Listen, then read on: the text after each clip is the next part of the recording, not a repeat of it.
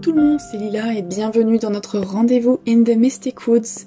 Contrairement à la semaine dernière, cet épisode ne va pas vraiment vous donner la patate, mais peut-être euh, vous apporter un regard nouveau sur euh, l'endroit où sont nos animaux après leur départ. J'ai travaillé pendant des années en clinique vétérinaire, j'étais régulièrement confrontée à l'euthanasie, la culpabilité qu'elle engendre, est-ce que je l'ai fait trop tôt, trop tard, qui suis-je pour en décider, etc.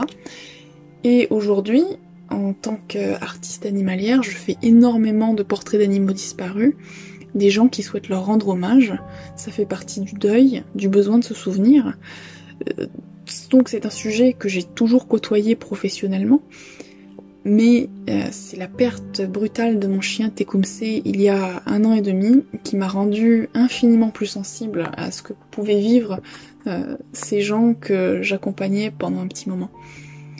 Mais cette, euh, cette expérience de perdre un chien, si elle m'a aidé à ressentir et à comprendre aux profondeurs hein, ce que ce que vivaient mes, mes frères et sœurs êtres humains, elle m'a pas appris à voir les mots pour eux. Pourquoi ça nous touche autant? Tous les animaux, ou presque, ils ont cette faculté innée de vivre le moment présent, d'être pleinement ancrés, alors que nous les humains, en grandissant, on se met petit à petit à vivre dans nos têtes et on doit euh, réapprendre l'ancrage et l'intuition à l'âge adulte. C'est un petit peu la base de tout développement personnel euh, à l'heure actuelle, j'ai l'impression. Et c'est cette entièreté, cette spontanéité qui rend les animaux si attirants et si faciles à aimer pour nous. Aimer, c'est prendre l'autre comme une part de soi-même. Euh, l'animal est dans nos cœurs, dans nos foyers, et nous formons avec nos animaux un tout, une entité font partie euh, intégrante de notre identité. C'est donc totalement euh, naturel d'être bouleversé au moment de son décès et il n'y a aucun doute pour moi que la peine est euh, pour beaucoup de personnes comparable à celle de perdre un enfant. Parce que au-delà du rôle d'enfant de substitution qu'il joue dans, nos foyers, il y a une grande similitude entre l'enfant et l'animal d'un point de vue énergétique. Euh, même si euh, tout le monde ne comprend pas et que parfois il faut retourner au boulot euh, le lendemain, il faut sourire aux clients, faire comme si rien n'était, et que même des fois on vous balance, c'était juste un chat, prends-en un autre. Je pense que la pire des souffrances, c'est toujours celle qui n'est pas reconnue, celle qui est invisible aux yeux des autres. Quand j'ai perdu mon chien, j'ai eu l'impression qu'on m'avait littéralement coupé un membre. et que, que tout l'amour que j'avais se déversait comme du sang de cette plaie sans avoir euh, nulle part où aller, qui, continuait de se déverser sans que je puisse l'arrêter. Et honnêtement, j'étais étonnée euh, d'à quel point ça pouvait m'affecter et du temps que ça a pris euh, avant de m'en remettre, si tant est qu'on puisse se remettre totalement un jour. Quand on prend un, animal, on sait qu'il y a de très fortes chances qu'on lui survive et qu'on sera confronté un jour ou l'autre euh, à cette perte. Mais même en sachant ça, euh, c'est terriblement douloureux. Et comme la cicatrisation d'une plaie, le deuil, c'est un temps de réajustement. Euh, il faut réapprendre à, à vivre sans son animal, et c'est un temps qu'il faut absolument respecter. Il faut se donner le droit d'être triste aussi longtemps qu'on en a besoin et ne pas accélérer le processus. Maintenant, si vous le voulez bien, on va entrer dans le métaphysique. Rien de trop perché, je vous rassure. Être incarné, euh, c'est merveilleux.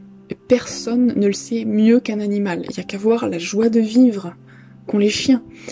Mais contrairement à la plupart des humains, les animaux, ils sont en parfaite osmose entre euh, leur être euh, physique et leur être spirituel, entre le matériel et l'immatériel quelque part.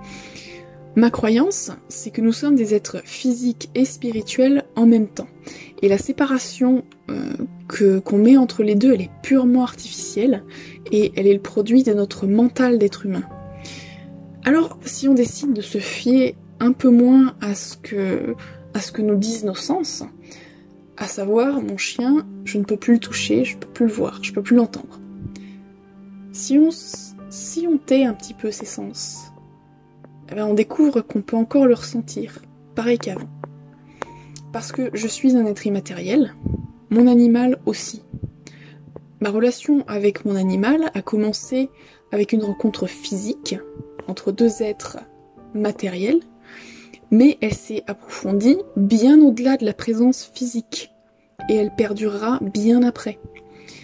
Et je me suis rendu compte que ma relation avec Tecumseh, après sa transition, faisait plus que perdurer, elle s'approfondissait. Parce que la matérialité, chez les êtres humains, elle peut être un, poids. Nous voyons les différences avec notre gros cerveau, alors que euh, l'animal, avec son immense patience, il se contente d'aimer simplement, parce que la relation qu'il a avec notre être spirituel est parfaite. Une relation entre deux êtres spirituels ne peut être que parfaite. Et quand on est conscient de cette lumière, on ne peut que aimer inconditionnellement, accorder le pardon absolu, comme l'animal le fait. Maintenant que ma relation avec mon chien, elle ne peut plus exister que sur un plan spirituel, toutes les portes me sont ouvertes. Plus aucune incompréhension liée à l'espèce n'est possible. Il est là, comme il l'a été. Il a juste, quelque part, perdu son étiquette de chien. Maintenant, euh, j'espère vraiment euh, vous apporter un peu de soulagement en vous disant que pour vous connecter à votre animal, vous n'avez rien à faire. Vous et votre animal, euh, vous êtes toujours en contact. Et ce sont vos doutes qui peuvent vous empêcher de le percevoir, mais ils n'empêchent pas cette connexion d'exister.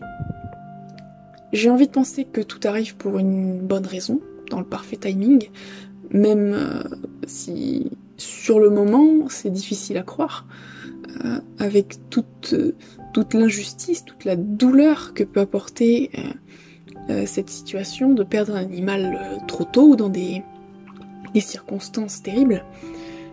Donc je n'ai aucune certitude de ce côté-là.